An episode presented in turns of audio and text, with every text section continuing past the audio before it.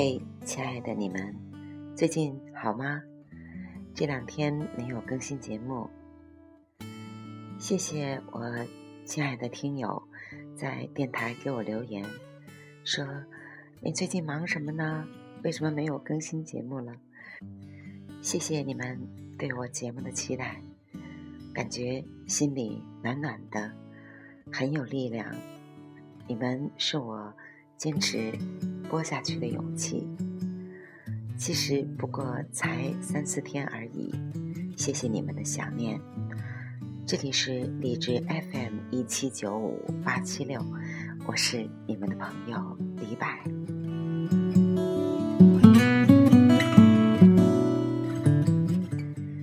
前两天出门，当然也是工作。顺便去了趟宁波的普陀寺，让我再一次见证了宗教的力量和人们内心那种对信仰的渴望。其实，一个国家、一个民族，无论它的经济多么强大，如果他们的民众缺乏了内心的那种信仰，这个民族。将是非常可怕的。而在前些年，我经常会跟朋友说：“我说，我真的热爱中华的文明，我痛恨中国代代的历史都把上一代的建筑、文化、宗教等等那些可以传承的东西毁灭，一代又一代，不知道为什么中国没有那种。”长久下来的传承，而真正传承下来的，不过是一些先贤的思想，孔子、老子、庄子等等，但是却没有一种贯穿中国五千年的文化，一种宗教，在人们心中一直流传和繁衍下来。尤其在近代，各种运动啊、革命啊。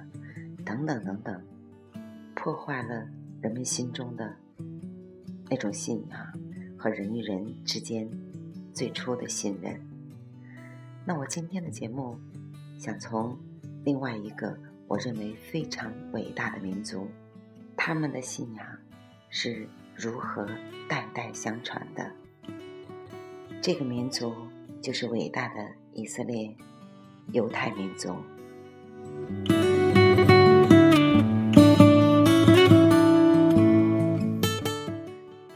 家都对圣经略知一二，在圣经里讲述的那个民族就是犹太民族。犹太民族是一个古老的民族，一个具有创造力、有着顽强生命力的民族，在几千年的颠沛流离、无国的状态，最后在二战以后重新建国。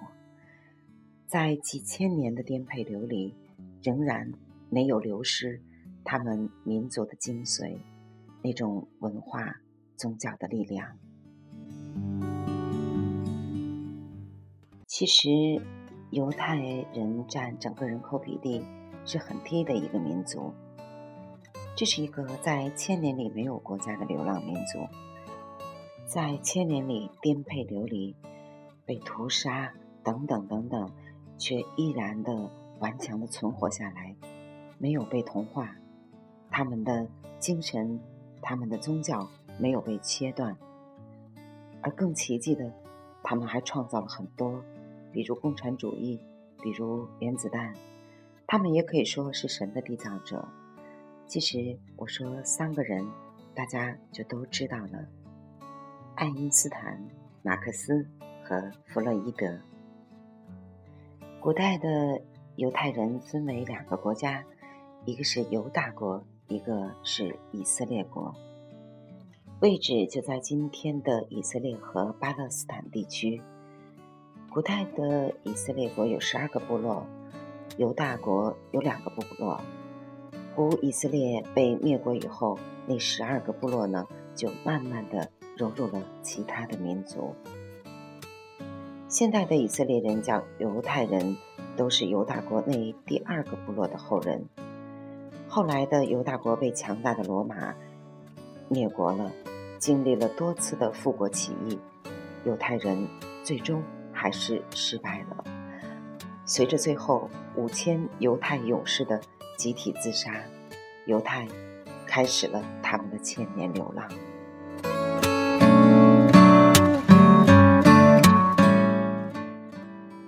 被亡国后，他们分散到世界的各处，在欧洲有，在印度有，在非洲和我国都有。在我国，就是在开封，还有犹太人的后代。到现在，还有很多人知道自己是犹太人的后代。我记得在多年以前，我看过一个香港的电视节目，就讲述了开封的犹太人在经历了苦难，申请。回以色列的事情，在当时的以色列报纸和国家的电台也都有报道这件事情。要知道，犹太人在世界主要的国家几乎垄断控制着这个国家的经济、能源的命脉，也等于控制了这个国家。犹太人在任何国家虽然人数少。但都处在建筑的上层。美国三分之一的富豪是犹太人，包括人们津津乐道的 iPhone 苹果公司的老板 Jobs 也是犹太人。美国所有的大型媒体的老板也都是犹太人。美国的大银行家也几乎是犹太人的天下。知道为什么美国总统是犹太人选出来的吗？要知道。选总统最需要两个方面，一个是金钱，一个是宣传，几乎都被犹太人垄断了。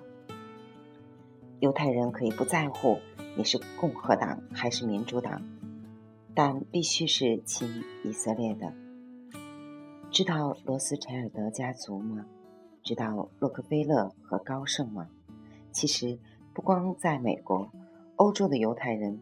一样也非常的厉害，在英国的金融城，还有德国的法兰克福，还是法国的巴黎，这些欧洲的金融中心，其实真的都在被犹太人所掌控。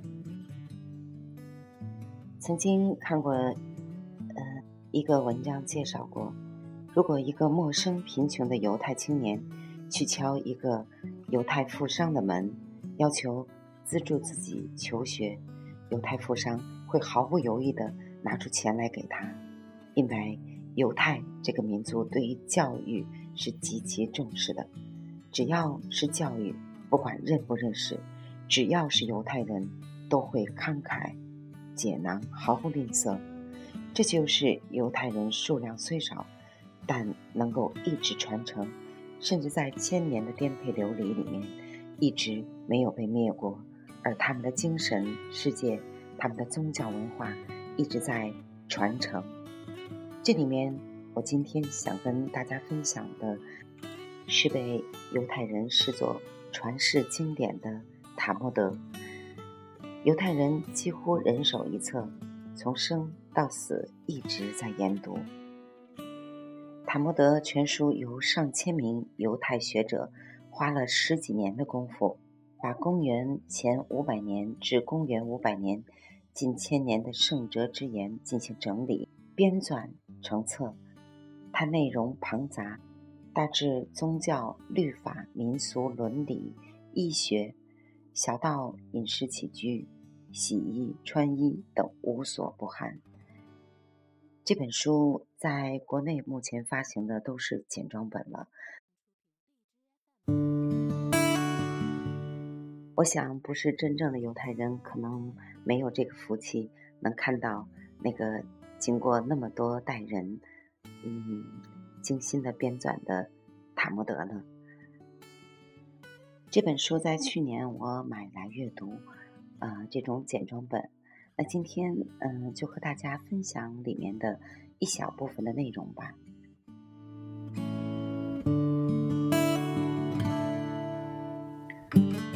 塔木德里，嗯，说到了很多的内容，嗯，包括生活呀，包括如何跟人打交道。今天分享的呢是塔木德里小和大的辩证哲学。在我的概念里，小和大的辩论哲学最高层面的就是庄子的大小之辩。庄子在嗯《逍遥游》里面曾经对大小做了一个我认为最高智慧的哲学的解释。那么今天和大家分享犹太人对小和大的辩证哲学。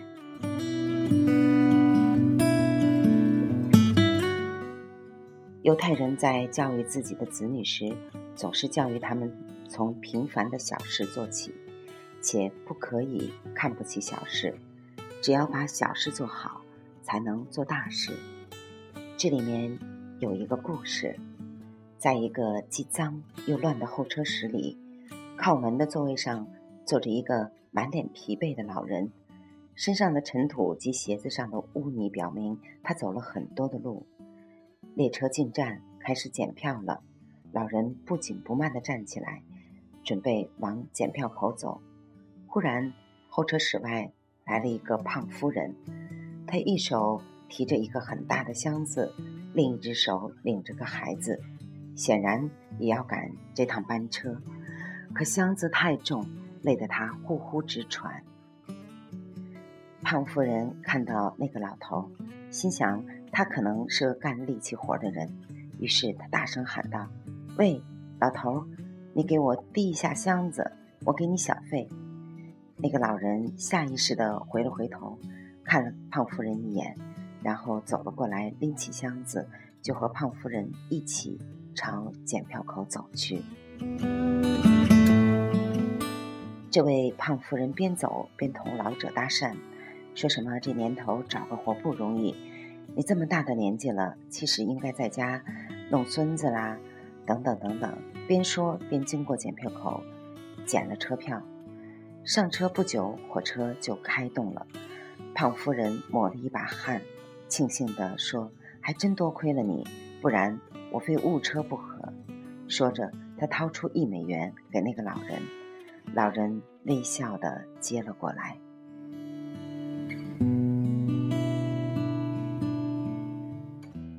这时，列车长走了过来，说：“洛克菲勒先生，您好，欢迎您乘坐本次列车，请问我能为您做点什么吗？”谢谢，不用了。我只是刚刚做了一个为期七天的徒步旅行，现在我要回纽约总部。这个老人客气的回答：“什么？洛克菲勒？”胖太太惊叫起来：“上帝！我竟让著名的石油大王洛克菲勒为我提箱子，居然还给了他一元小费！我这是干什么呀？”他忙向洛克菲勒道歉，并诚惶诚恐地请洛克菲勒把那一美元小费退给他。洛克菲勒说：“太太，你不必道歉，你根本没有做错什么。”他微笑着说道：“这一美元是我挣的，所以我收下了。”说着，洛克菲勒就把那一美元郑重地放在了口袋里。在犹太人的心目中，只要把这一个个小事做好，才能做成一件大事。可以说，洛克菲勒如果没有类似无数个一美元的积累，也就成不了后来的亿万富翁。犹太人做事有个特点，就是看似微小的事情也要考虑周全。他们的人生信条是。从微小的地方一定要大计较，这样从失败中才能找到失败的原因，才能获得最后的成功。犹太人科伊斯就是这样一个人，他一生在商海中搏击，屡次赢得胜利，被人称作一艘永不沉没的航船。很多人都好奇他为什么在生意场上没有失手过。有一次，一个记者问他。柯伊斯先生，您在商海中闯荡从不失手的秘诀到底是什么呢？没有秘诀，我只不过是比别人更细心罢了。那您天生就如此细心吗？不是，我的细心是因为我童年的一次经历。您能跟我说说吗？不值一提呀。我们很感兴趣呢，您还是说说吧。柯伊斯说：“那好吧。”他答应了对方的请求。柯伊斯接着问记者：“你犯过错误吗？”“当然犯过。”克伊斯又问：“那您是怎么样对待自己的错误呢？”记者回答：“嗯，通常我是自己反省自己，并且很懊恼。”当然，最后还是自己原谅了自己。克伊斯说：“一般人都这样，可是我却不会这样做。”记者又问：“那您是怎么做的呢？”我一定要找出其中的原因，而不是懊恼。记者问：“这没什么不同啊？”克伊斯回答：“那可是相当大的不同了。我通常是发现自己错了以后。”一定要把犯错误的原因找到，例如我计算的账目和我实际收入的钱有所出入，或者是其他等等。我一定要认真的反省查看，到底错在哪儿了，然后我再考虑犯错误的直接原因。啊，那您是怎么思考的呢？我就会想，这样的错误是偶尔为之，还是经常性的？通过反思自己。我发现自己犯错误，由于自己的一个坏习惯。嗯，就比如说吧，我常常把六九五十四算成五十六，所以问题就出在我的记忆模糊上。这样以后我在遇到类似的问题时，就能够马上注意起来。六乘九不是五十四，而是五十六。记者说：“我确实没有您想的那样深入的。”去思考我犯错误的直接原因。克里斯说：“要知道，我之所以如此细心，还与我的童年经历有关呢。”记者感兴趣地问：“童年的经历？”“对，那是我很小的时候，我母亲在家门口摆了一个摊位，卖点物品呢，赚点零花钱。您家不是很富有吗？”“哦，可是那时候我们家不富裕。”我母亲需要卖一些东西来贴补家用。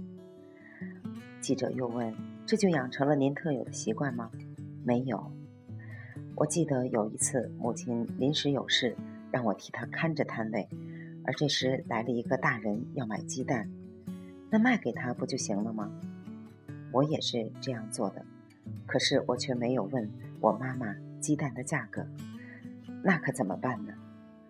哦，我当时做了一个愚蠢的决定。我问那个大人：“鸡蛋多少钱一个？”那个大人故意说：“别人卖都卖两美分，如果我不便宜些的话，他要去别处去买。”要知道，当时每个鸡蛋的价格不是两美分，而是五美分。记者问他：“那您卖给他了吗？”克里斯说：“我非常害怕失去生意，所以就卖给他了。”并且自作主张一美分一个卖给他的，那您的妈妈不是会很生气吗？幸好啊，我遇到了一个好妈妈，她知道这件事，并没有过多的责怪我，而是教我找出问题的关键。记者问她是怎么教您的？她告诉我在不知道一些事情的时候该怎么做。那您找到办法了吗？对我的妈妈列举了几个办法，你可以问邻居啊，可以去问其他人，还可以问问价格。当然，最有效的办法就是在妈妈出去的时候，仔细的问问妈妈。可是我却没有这样做，所以因为我的粗心，酿成了这样一个虽然当时我认为很大的一个错误。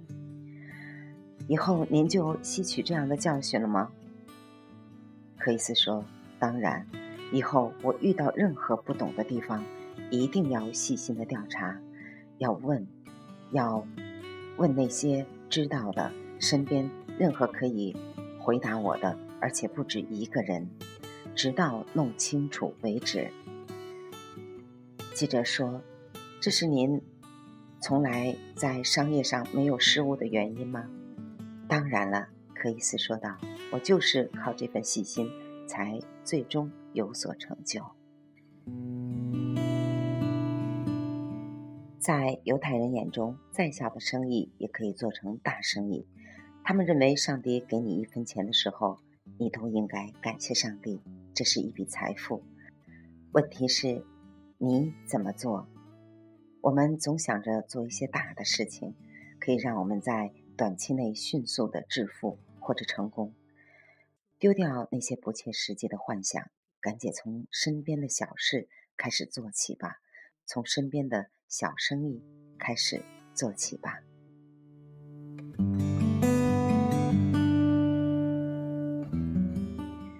有一个犹太裔法国人，他的名字法国家喻户晓，因为法国人几乎每天都要同他打交道。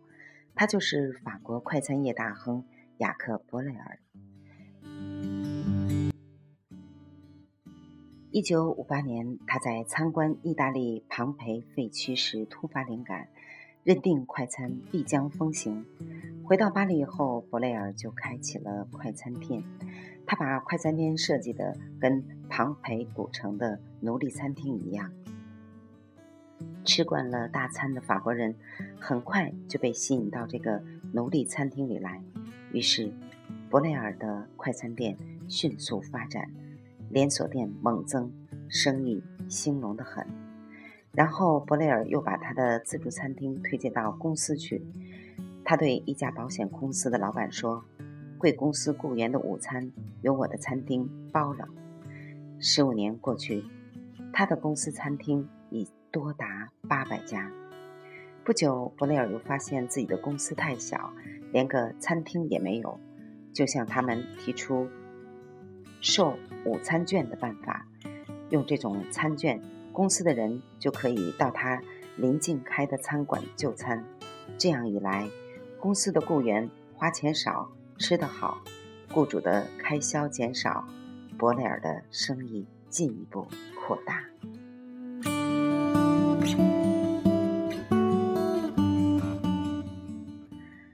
后来，他又瞄上了汉堡包，汉堡包是美国货。法国人会喜欢它吗？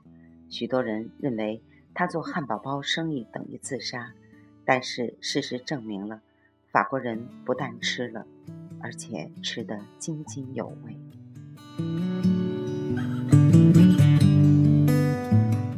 二十世纪六十年代末，伯雷尔又产生了办汽车快餐馆的想法，于是，在法国、意大利和葡萄牙等。国密如蛛网的公路边上出现了伯雷尔的汽车快餐馆。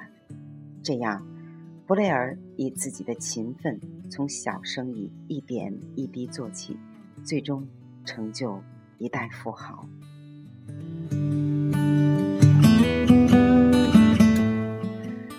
在犹太民族中流传着这样一句话。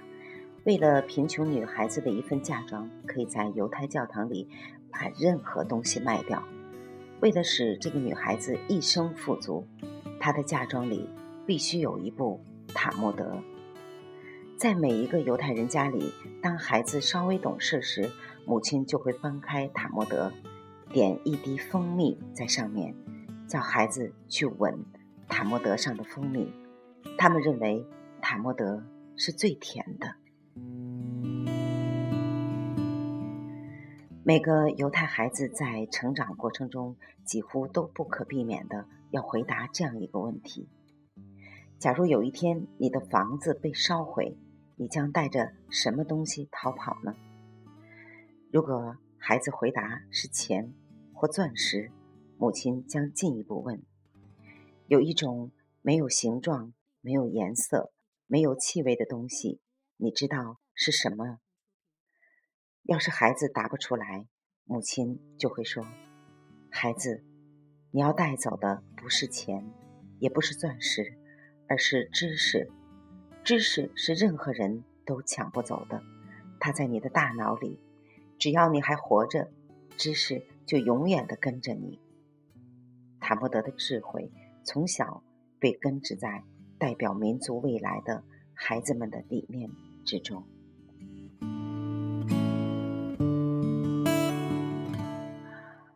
以色列民族是一个伟大的民族，塔木德是他们从幼年就开始在阅读的经典，是他们的传世之作。当然还有圣经。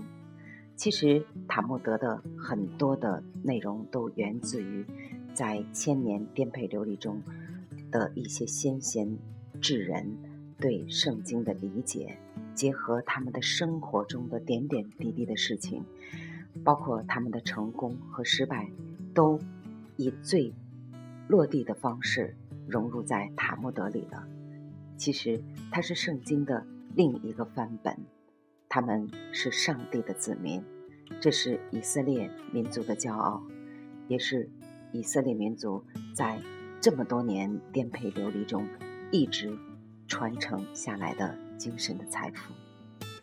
今天。其实就想和大家分享这种精神的传承。